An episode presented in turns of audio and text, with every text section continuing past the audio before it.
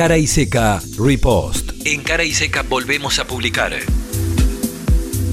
Vamos a hablar con Martín Epstein, que es analista político y económico del CEPA, sobre estos números, sobre estos datos. Hola Martín, ¿cómo estás? Buen día, ¿qué decís? ¿Cómo te va Juan Pablo Arias y equipo acá en Cariseca por las radios de la UNED? Te saludan. Hola Juan Pablo, ¿cómo estás? Buen día. Muy bien. Martín, bueno, contanos sobre este informe que da cuenta sobre el crecimiento y el desarrollo del trabajo registrado en los últimos tiempos en nuestro país. Sí, la creación de empleo es un fiel reflejo de la expansión económica que viene llevando la Argentina desde la salida de la pandemia, desde el piso que significó eh, el, cierre de la economía para proteger a las personas eh, y hace 23 meses eh, consecutivos que se generan puestos de trabajo respecto al mes anterior. ¿sí? Hay mes a mes generación de puestos de trabajo.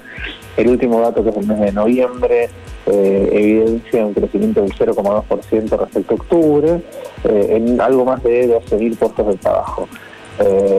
esto, como bien decías, pone en franca recuperación el empleo respecto a la situación de la prepandemia, pero todavía obviamente falta recuperar algunos puestos de trabajo respecto a la crisis de empleo previa, que es la que se da entre 2018 eh, y 2019. Acá estamos hablando de un dato que se toma de qué manera.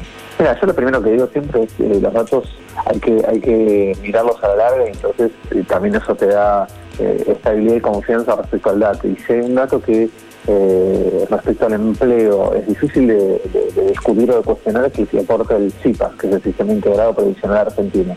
Es esencialmente el que se obtiene de los aportes previsionales eh, y lo que se traduce es en empleo privado genuino. O sea, aporte previsional quiere decir lo que paga cada empleador por cada uno de sus empleados. Exactamente, lo que pone evidencia es por cuántos empleados se pagaron aportes en el último tiempo. ¿sí? Ese es el dato que arroja el CIPA. O sea, yo no puedo, no puedo manipular ese dato. No, en general no son manipulables los datos. La verdad que el otro día hablábamos un poco en, otros medios sobre la cuestión de los datos de, inflación. No, no es que sean manipulables los datos. Este dato es un poco más difícil de, cuestionar en algún punto porque no, tiene carga subjetiva. ¿sí? Eh, es un dato que es una traducción de qué cantidad de personas eh, recibieron aportes o qué cantidad de empleadores, cuánto pagaron los empleadores por los aportes de sus trabajadores. Entonces ese dato es medio irrefutable porque eh, es, eh, es la forma en la cual se corrobora que hay empleo registrado sobre el cual se están pagando aportes.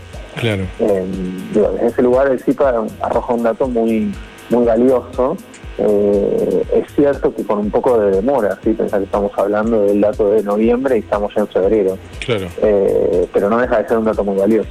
Lo que veo, para contar esto que estabas diciendo al principio, en el gráfico se ve con bastante claridad. Claramente estamos hablando de un mínimo en el 2020, en julio, con la pandemia, que sube constante y permanentemente hasta noviembre de 2022, alcanzando un nivel de empleo registrado prácticamente igual al del 2018, de abril de 2018. Es decir, estamos a valores que superan incluso el último año del gobierno de Cambiemos.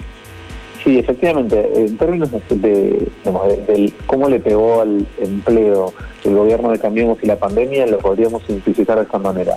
La crisis de Cambiemos, que nosotros la ubicamos entre abril del 18 y diciembre del 19, que es cuando la, macro empieza a estallarle al gobierno de Cambiemos y es cuando finalmente termina corriendo a buscar el amparo del Fondo Monetario, aún con ese amparo no logra frenar la situación de colapso económico, se llevó por delante 276 mil puestos de trabajo.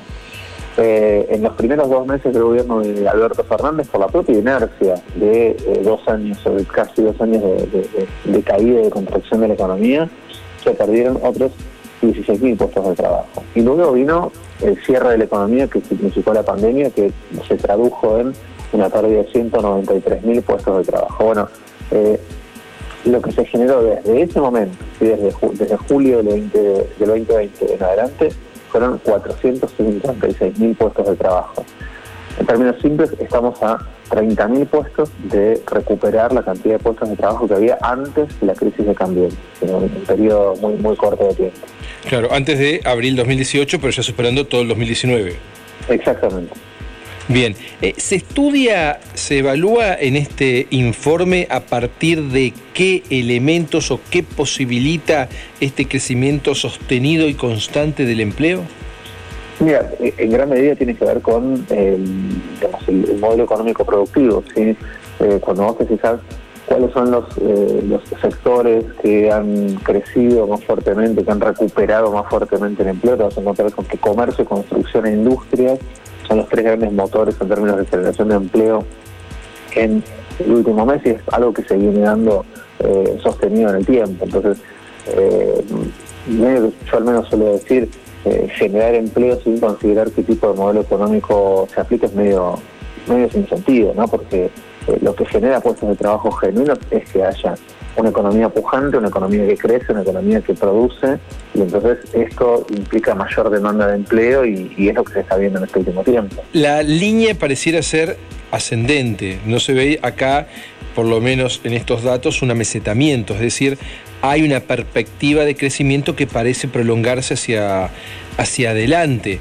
¿Qué podría pasar a partir de esta idea de enfriar la economía del, del ministro? ¿Se puede ver una baja? ¿Se puede ver una repercusión allí? ¿O es medio pronto analizarlo?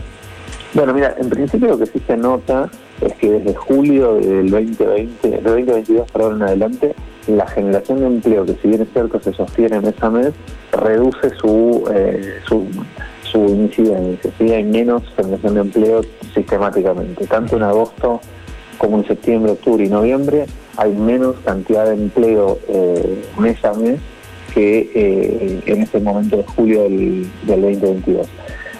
El dato que nosotros tomamos como referencia, que anticipa el, dato del CIPA, eh, es el de la encuesta de indicadores laborales, que se viene con un cachito más de adelanto. Entonces, cuando vos miras qué, arroja eh, la EIL, que es esta encuesta, muestra que eh, el mes de diciembre va a mostrar intermensual una reducción respecto a los puestos de trabajo contra noviembre. esto obviamente puede significar o bien un efecto de enfriamiento de la economía que no llega a ser un congelamiento, pero sí es una desaceleración del ritmo de crecimiento que traía y eso puede tener un impacto en el empleo.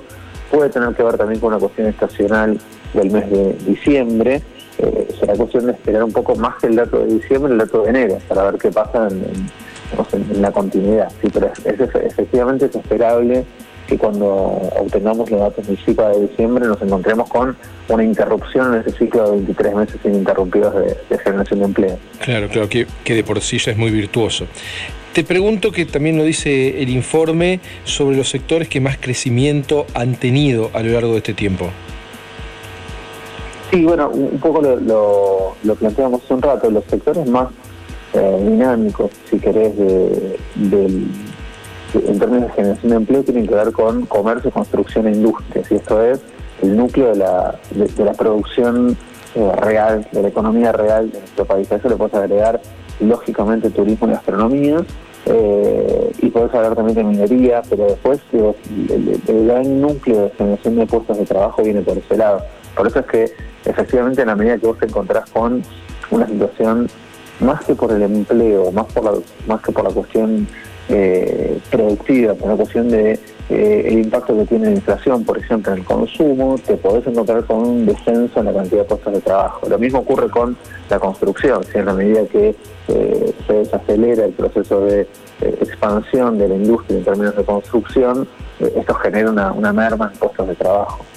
Claro, claro, claro, claro. Porque vemos claramente que el de mayor crecimiento es el de la construcción, el 41,1% es un número tremendo.